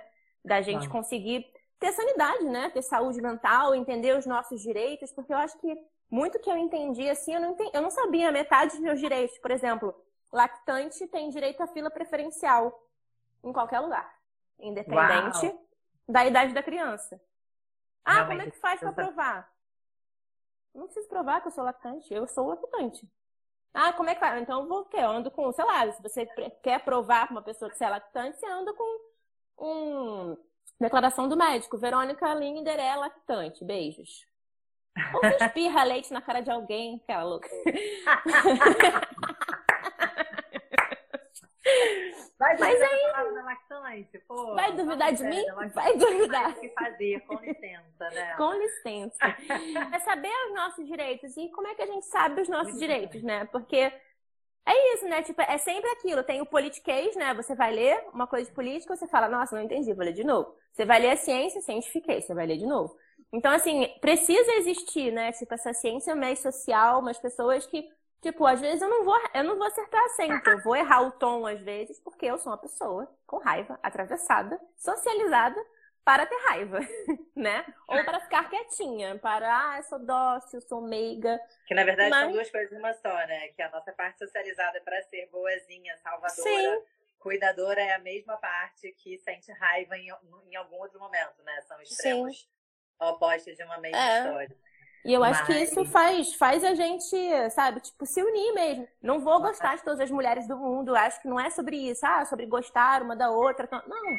É entender qual é o objetivo. Ah, o objetivo é emancipação, brother. O objetivo é entender os direitos e, sabe, entender, tipo, até onde a gente pode ir com, a, com o nosso poder, com a nossa força né? Tipo, Sim. uma pessoa, Vanessa, sai uma pessoa de dentro de uma mulher. Exato, eu queria voltar a nesse pessoa, ponto, porque de vez em quando na nossa conversa tá me vindo a palavra natureza, que assim, eu zero leio nos seus textos, mas pelo estudo da descolonização que eu tô fazendo agora, que é junto do, de um coletivo que se chama é, Sinalizando Rumo a Futuros Decoloniais. Então a gente aprende uma pedagogia que foi toda sistematizada, enfim, tem. É, tem uns cursos que eles dão, né? O nome do projeto, até com quem eu tô mais conectada, chama Terra Adentro. E hoje a gente fala que a colonização não foi um processo histórico, na verdade, a colonização é mais uma visão de mundo onde o ser humano e a Terra estão desconectados. Então, tudo que a gente faz na vida, inclusive na minha percepção, a projeção que a gente criou né, para o capitalismo, tudo que a gente tenta fazer no capitalismo é tipo uma reprodução muito distorcida do que a natureza nos dá. Porque se a gente soubesse receber realmente o que a terra dá, o que o corpo da mãe dá, como por exemplo leite, a gente não correria atrás de tantas coisas superficiais que geram tantos excessos e poluição na Terra. Então, para mim, é, o capitalismo, ele, de várias formas, ele está conectado no patriarcado, e eu nem acho que o matriarcado é a solução, eu realmente acho que uma, uma visão matrística equilibrada, né, de união, é uma solução para onde a gente, de fato, de alguma forma, em alguma camada, está caminhando com esse processo da pandemia, conscientemente ou inconscientemente, na maioria dos casos. Mas por que eu estou falando isso? Voltando à perspectiva da gente estar conectada à natureza, é sobre fazer com menos esforço tudo, tudo isso que a gente falou aqui agora, né? Sobre entender que assim o corpo da mulher, o útero da mulher, ele vai gerar um ser, né? O seu peito vai gerar leite e aprender com essa natureza, né? Que de alguma forma, mesmo que você não use essa palavra, é o que eu te escuto falando. E hoje, enquanto eu escrevia sobre a nossa conversa para chamar as pessoas, eu me dei conta e eu senti muita força quando veio esse insight. É sobre a gente conhecer a nossa própria natureza e parar de negá-la. Né? E aí, estou trazendo esse ponto todo da história da descolonização e tal, porque quando você falou em emancipação, comecei a ficar com uma pulga atrás da orelha, estudando a descolonização, porque ali dentro tem uma visão de que a emancipação é uma visão que deram pra gente ainda muito conectada no capitalismo. É como se fosse assim, tá, dentro dessa redoma, até onde você pode ir é se emancipando. Só que, partindo do princípio de que a gente é selvagem, a gente é erótica, a gente cria vida dentro da gente, etc., eu acredito que a gente queira muito mais do que essa emancipação nos vende. Uhum. Com e certeza. Só, entende? Então é só, assim, é, é, na verdade uma pulga atrás da minha orelha que tá, assim, surgindo. Eu resolvi trocar isso contigo porque eu acredito que a gente precisa sempre ficar atentas e um pouco desconfiadas daquilo que já está pronto. Que já está pronto no capitalismo, que já está pronto no patriarcado, na sociedade de consumo, tudo que já está muito pronto. Eu acredito que a gente precise é, olhar algumas coisas, olhar duas vezes, assim, especialmente se, se gera muito esforço, porque tem a ver com desconectar a gente da nossa natureza e não respeitar, não ajudar a gente a se aceitar, sabe? A gente estava falando de auto amor em algum momento, assim, né? Enfim, se aceitar, se amar, para mim tem muito a ver com isso. E eu acredito que todo ativismo que a gente traz para o mundo, ele realmente é muito mais funcional, fluido, todos, todos os impactos dele, quando a gente não está em guerra com a gente. Eu acredito que se a gente já parte do nosso lugar para o mundo, para fazer o que for, se aceitando minimamente, com, com alguma consciência de que é difícil o que eu estou sentindo, o que eu estou vivendo, quem eu estou sendo, mas eu vou com um acordo de que eu vou buscando me aceitar. Eu acredito que todas as lutas, elas comecem a partir de um outro lugar, que realmente possam levar a gente para uma uma ruptura positiva, para um, uma reconexão aí com essa natureza, com o estado de amor. E onde a gente vai percebendo que tudo que você está trazendo aqui, o que a gente, enfim, está falando, está trocando, as conversas do divã têm intenção de serem todas nessa onda de é, a gente se lembrar de coisas que a gente se esqueceu. Sim sabe? E se dá conta de que a gente não precisa ficar produzindo um trilhão de coisas. Hoje eu fiquei percebendo, caramba, o que, que é a mamadeira, o bico, a água, a fórmula? É uma tentativa de substituir um peito, cara, com uma é. mãe, com calor, com relacionamento. Então, enfim, queria uma última coisa, assim, não sei por onde uhum. você quer é, andar aí, mas um assunto que eu achei super interessante foi quando você trouxe a questão socioambiental da água, né? De que, de fato, no Brasil e no mundo também, é, muita gente não tem acesso à água potável. Então, isso inviabiliza que as crianças possam ser amamentadas com fórmulas, e eu nem sei se as fórmulas são doadas pelos governos. Queria te ouvir um pouquinho sobre isso para as pessoas, é, mais no sentido da gente expandir a percepção de que social e ambiental estão conectados. E uh, a tecnologia do corpo humano já é perfeita. Claro que uhum. pode acontecer vários desafios, Sim. mas na nossa natureza é possível, né?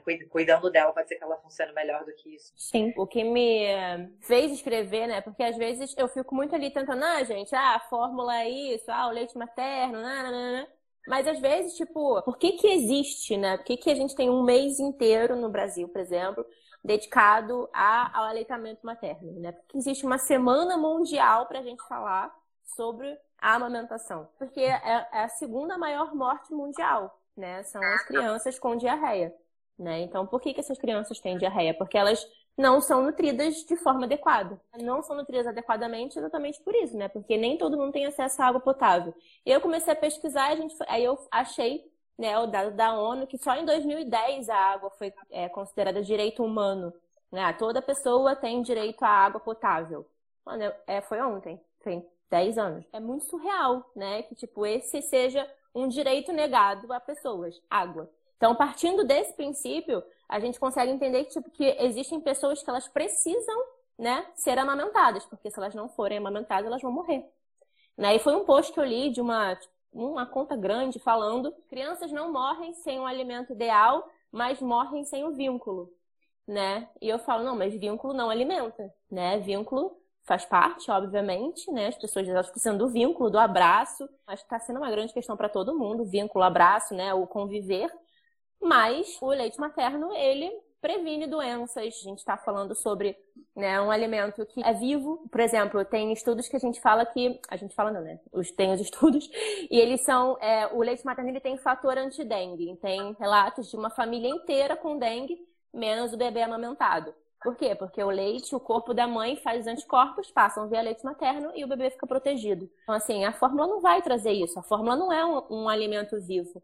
Né? E essa fórmula unida a uma água que não é potável, que não é bebível, ela é o quê? É uma água ruim, uma água tipo suja, é uma água que não está tratada, não é para consumo, e esse bebê vai ingerir. Então, uma água que não é potável, junto com alimento ultraprocessado, diarreia. Então, a criança entra num processo de desnutrição, né, e vai a óbito. Então, assim, o que, que a gente tem hoje em dia? A gente tem influenciadoras vendendo composto lácteo, fórmula, como se fosse a melhor coisa do mundo. Né? E às vezes a pessoa fala assim: ah, mas quem não tem acesso à água potável não tem internet. E isso é uma, é, é uma grande desconexão, né? De tipo, de você achar que uma pessoa que, tipo, tem vários lugares do Brasil, e tem, não sei se tem alguém aqui, mas Tocantins, por exemplo, tem várias cidades de Tocantins que não tem água potável, que as pessoas têm que ferver a água todos os dias para poder beber né? E elas têm internet, gente. Então, assim, é tipo é uma desconexão com a realidade que eu fico. É, você cara... pode afirmar, é claro que pode existir essa possibilidade, mas você não pode usar isso para afirmar. Como você vem escrevendo, você não pode relativizar, inclusive com uma informação que não é certa, não é absoluta ali, enfim. Sim. Porque isso abre muita brecha para para muitas atitudes, enfim, que não cuidam da vida de fato, para atitudes Sim. irresponsáveis, né? É. E se eu falo sobre isso, né, tipo, porque eu já ataquei muitas vezes, eu falo, não, cara, você não pode falar isso, você tem uma responsabilidade. Com milhões de pessoas, tem milhões de pessoas que te seguem, né? Aqui eu tenho, sei lá, 70 mil pessoas que me seguem e eu, toda vez que eu penso, isso é uma coisa boa de falar para as pessoas? É a minha responsabilidade. Eu estou num lugar usando a minha voz, eu tenho a minha mídia ali para atingir essas pessoas, eu vou falar qualquer coisa. É, existe esse movimento de existir uma Semana Mundial do Aleitamento Materno, e aí existe um movimento que está ali falando, ah, mas não é menos mãe quem não amamentou. Não é sobre isso. O seu filho está bem, o seu filho está vivo. Beleza, aconteceram percalços no meio do caminho, tipo a socialização, as intervenções, médicos. Existe toda uma estrutura, uma cultura ali que vai te dizer, olha, é melhor você amamentar, mas se você não conseguir, tudo bem. Né? Então, assim, mas você está influenciando, você precisa entender o porquê que aquele, aquele momento ali existe. Eu li outro dia, a semana da amamentação existe para, tipo, oprimir as mães que não amamentaram. Aí eu falei, gente, por que, que existe uma semana para isso? Tem nem cabimento. Existiu um dia público mundial para isso. Então, assim, é, vira... e, ao mesmo tempo foi bem importante uma postagem que você fez esclarecendo que não é sobre isso e que a mãe pode escolher não amamentar, mas que é sobre o direito da mãe. Centrar Sim. o direito na mãe e não dizer que o direito é da criança, até porque a criança não é capaz nem de escolher. É, então, como e, e a gente entra direito? numa outra, uma, uma, outra complexidade disso também, né, Vanessa? Porque assim, se a gente entrar no, as leis, né? Se a gente entrar no ECA, é direito da criança uma alimentação saudável. Né? Então, assim, se é direito da criança uma alimentação saudável, ela tem direito que a mãe dela seja uma nutriz. Então, assim, existe um lugar, né, que é também uma discussão que para mim ela precisa ser feita, porque assim, é do direito da mulher amamentar? É, é direito da mulher amamentar. Mas ela também tem que saber que não amamentar tem consequência. E aí eu acho que a gente volta na maternidade compulsória, de tipo, você precisa saber o que é ser mãe para você saber que você precisa ser nutriz de uma criança que é direito dela ter uma alimentação saudável. Mas eu também não posso, tipo, colocar assim, ah, beleza. Porque eu acho que o que a gente sempre precisa é, perceber enquanto mulher, né? E é por isso que eu sempre falo que a gente precisa olhar para o direito da mulher e saber qual é o direito, porque assim, beleza, se, né, vamos colocar uma situação hipotética, né? Existe a mãe, a mãe diz, olha, não quero amamentar. E aí o pai vira e diz: Ah, mas é direito do meu filho ser amamentado, então eu vou te processar por alienação parental. Porque pode acontecer. É justo isso acontecer? Para onde a gente leva essa discussão? Quem garante o direito dessa mulher? Quem garante o direito desse bebê? Eu acho que é uma discussão infinita, né? Que a gente pode ir para vários lugares. Eu sempre consigo colocar, tipo, se uma mulher ela tá ali aparelhada sabendo qual é o direito dela, ela vai amamentar porque é o direito dela e pronto. Muitas das vezes, né, o que eu fui ensinada era que amamentar é um privilégio branco. E aquilo, quando eu ouvi, eu falei, isso não faz sentido. Mas vou continuar aqui escutando. E aí, for, assim, foi um ano e meio, mais ou menos, para eu entender, não é privilégio, é direito. O que acontece é que algumas mulheres têm o direito negado. E quem são essas mulheres? Em grande maioria, são as mulheres pretas. Né? Por quê? Porque elas não têm direito à licença maternidade, porque elas não sabem que é direito, porque elas sofrem diversas violências obstétricas. Elas são as mulheres ali que estão mais suscetíveis a essa violência, de tipo, ah, é privilégio branco, então. É, é privilégio branco, então, ah, ninguém amamentou. Existem algumas mulheres que vão conseguir comprar esse leite, e aí não vão comprar uma fórmula, vão comprar um composto lácteo. Algumas vão conseguir pegar esse leite no posto, e algumas simplesmente vão fazer água com maisena, e é isso que vai ser. Existe uma diversidade né, de, de formas que as mulheres brasileiras alimentam as crianças. Então, assim, uma boa, uma boa leitura sobre isso é o Guia Alimentar para Crianças né, é, abaixo dos dois anos. Ali a gente tem várias formas, né? Então, assim, óbvio, a melhor forma ideal é o leite materno. Pá. Até quatro meses, leite materno. Depois disso, a mulher volta a trabalhar. O que, que é melhor né, para essa criança? Fórmula ou um leite de vaca? A indústria diz que é a fórmula. Os médicos patrocinados dizem que é a fórmula. Mas o Ministério da Saúde vai dizer, olha, melhor dar leite de vaca. Entendeu? Então, assim, aí o Conselho de Nutrição vai atravessar esse assunto. Né? Aí você vai falar assim, ah, mas a mãe periférica não tem nem dinheiro para comprar o leite de vaca. Então, assim, você vai chegando em camadas que você fala, é direito negado ou é privilégio de uma pessoa que tem como comprar? Ou é direito negado com uma pessoa que, tipo, sabe, ela não consegue nem ter o apoio para amamentar? Quem dirá para conseguir comprar a fórmula? É, são muitas camadas, porque redes de apoio, de alguma forma, é, é, não era para ser um privilégio, mas dentro da sociedade individualista em que a gente vive, é, é quase que quase como se o individualismo fosse compulsório, porque a gente não quer.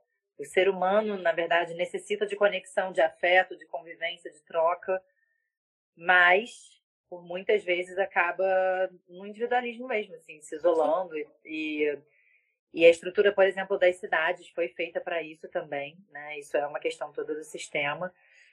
Então, é, é isso, é uma questão delicada, assim, mas já tem mil pontos abertos aqui, eu acho Sim, que... poder Exato, debater, porque eu acho que é isso, às vezes a gente não consegue nem debater, porque já vira, ah, sua julgadora de mãe, eu falo, não, gente, vamos, vamos conversar, vamos debater sobre isso, tipo, existe o lado das mães que conseguiram aumentar e as, as mães que não conseguiram amamentar. E vira uma rixa no meio disso, sabe? Tipo, ah, você consegue falar, então. Aí vira uma rivalidade, tipo, e ninguém sai ganhando. Né? Porque, tipo, não existe um mãezímetro, um termômetro para medir se você é mais ou menos mãe.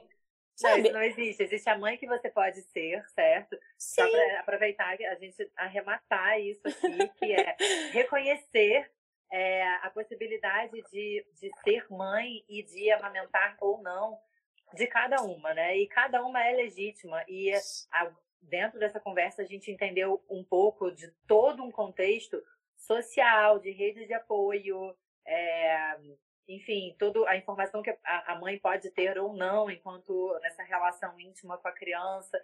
A própria criança pode, de alguma forma, ter respostas e reações que a gente também desconhece. Sim. Então, assim, são inúmeros fatores. Eu acho que o, um dos objetivos da gente estar aqui nessa conversa é tirar, né, descentralizar tanta culpa em cima da mãe e entender que a mãe tem o direito e que a gente não tem como controlar, né? Você é a favor da alimentação, eu tô totalmente conquistada já.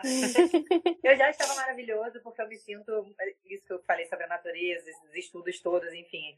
É, eu sou assim, eu me imagino, né, futuramente mãe, assim, acho lindo imaginar andando com as crianças penduradas no peito, mas essa sou eu. Amiga. Né? eu quero ver essas crianças penduradas no peito, você falando, ai, que lindo, quero, quero ver. Não, que lindo não, que lindo Vai ser cansativo pra caraca, tem um monte de monetização aqui, né? vai, ela vai esfarelando ao longo do tempo.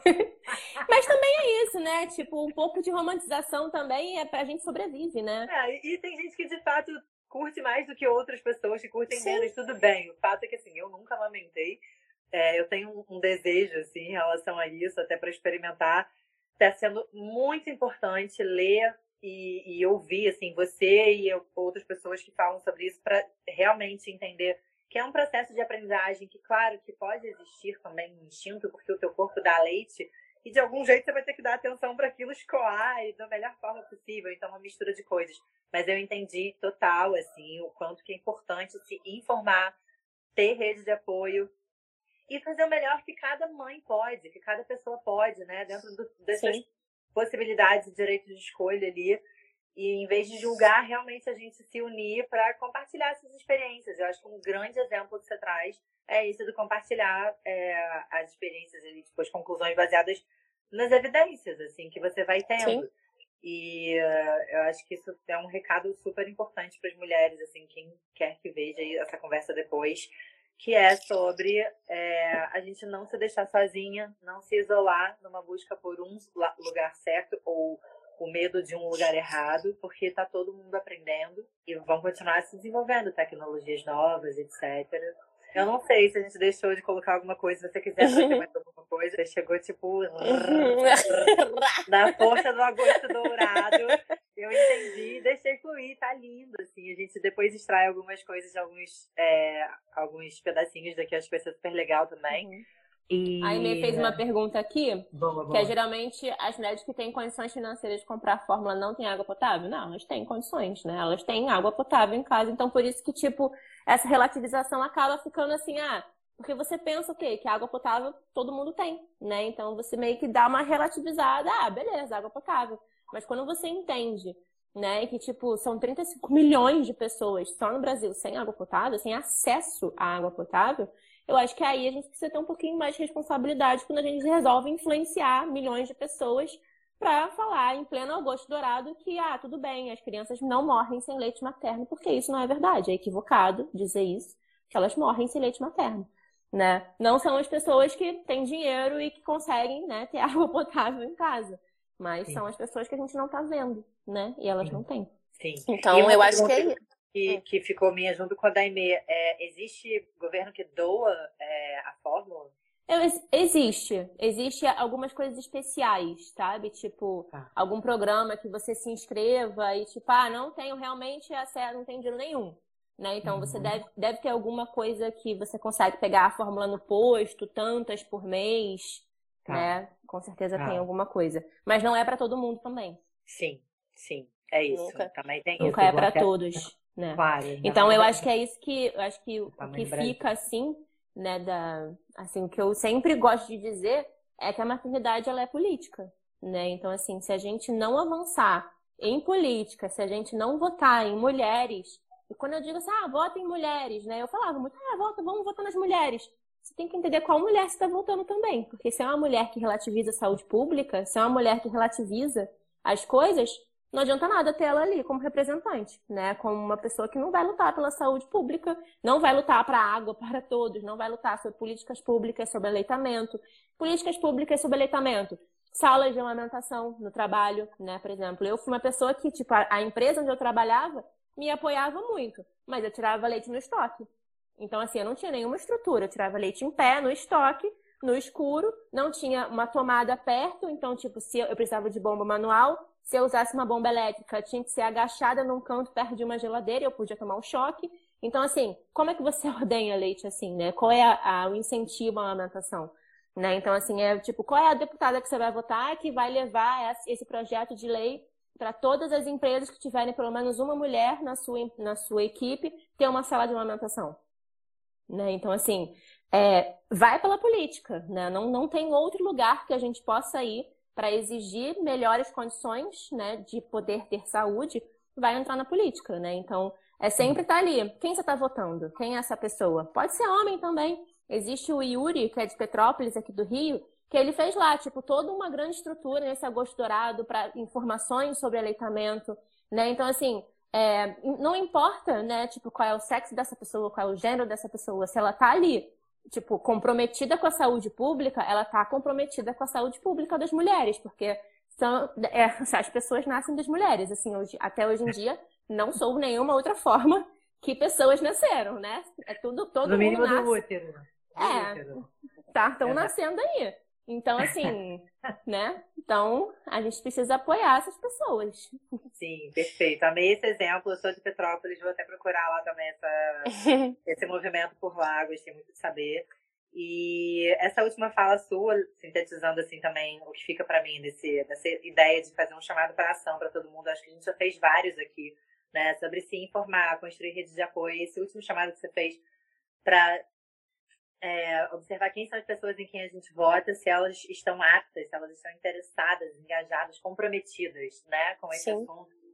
É, o que me vem de chamar também as pessoas para que elas sintam se elas são pessoas que desejam se candidatar, se pessoas que estão aqui vendo, ou pessoas que vocês conhecem, né, que a gente conhece, que tem é, um perfil de alguma forma para levar isso para dentro da política. Hoje em dia tem candidaturas bem mais humanas, assim, né? Que são Sim. coletivas, tem muitas mulheres negras entrando e realmente falando do que importa, né? Tocando nas feridas todas.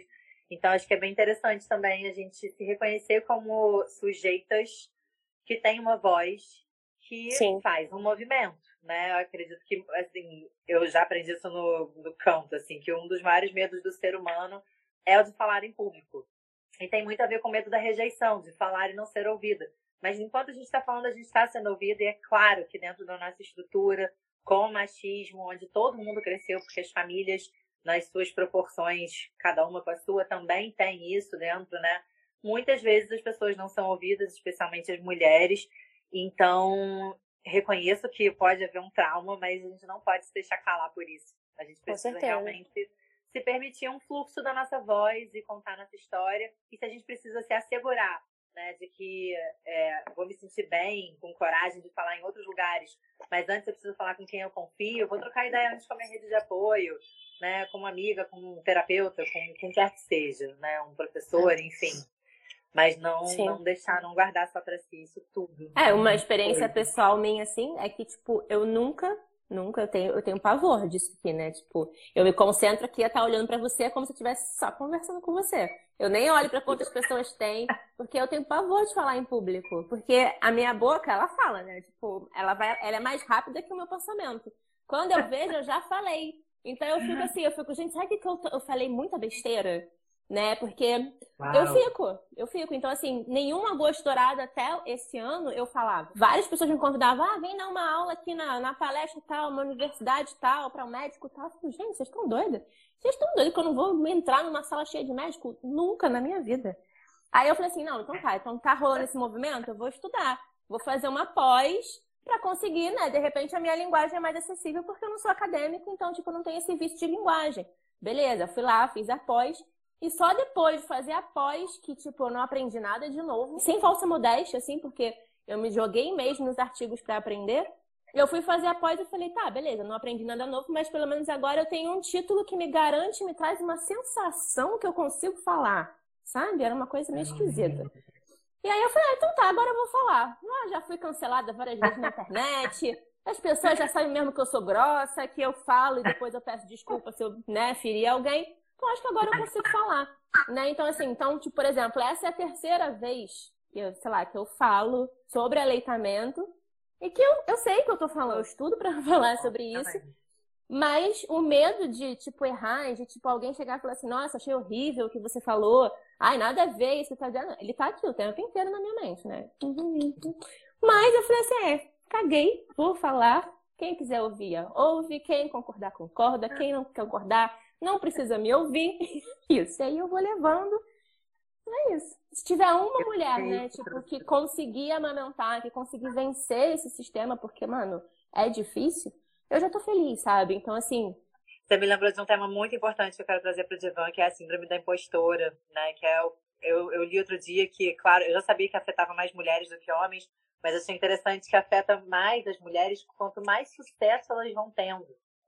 Então, o que me faz crer né, os meus uhum. estudos, que não existem lugares pré-desenhados para a gente brilhar uhum. em toda a nossa potência.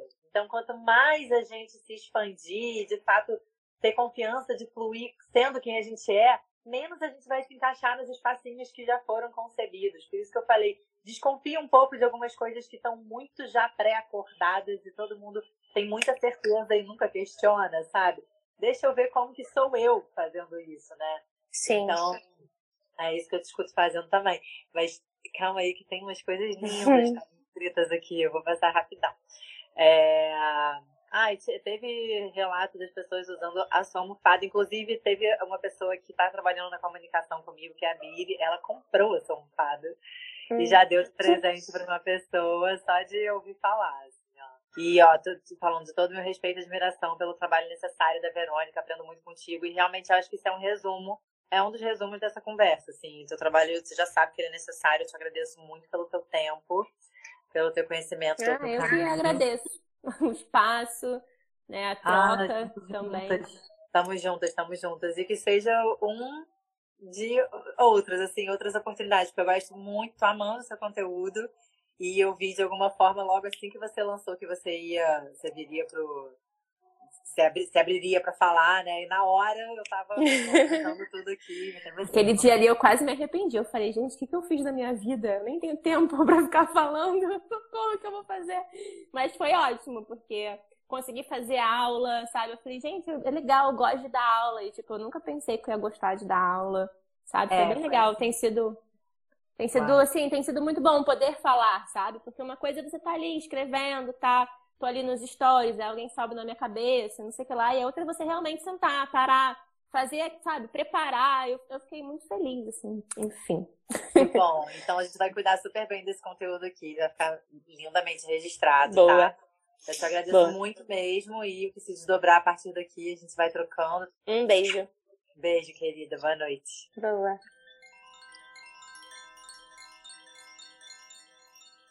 A gente quer agradecer o apoio da Muda, a equipe do Alus Fest e a presença de quem escutou o Divã hoje. O nosso propósito também é criar encontros que despertem as pessoas para a potência do seu lugar no mundo. Então fica à vontade para compartilhar com quem você quiser e acompanhe os próximos episódios e as novidades nos nossos Instagrams, arroba e arroba Muda Outras Economias. Até a próxima!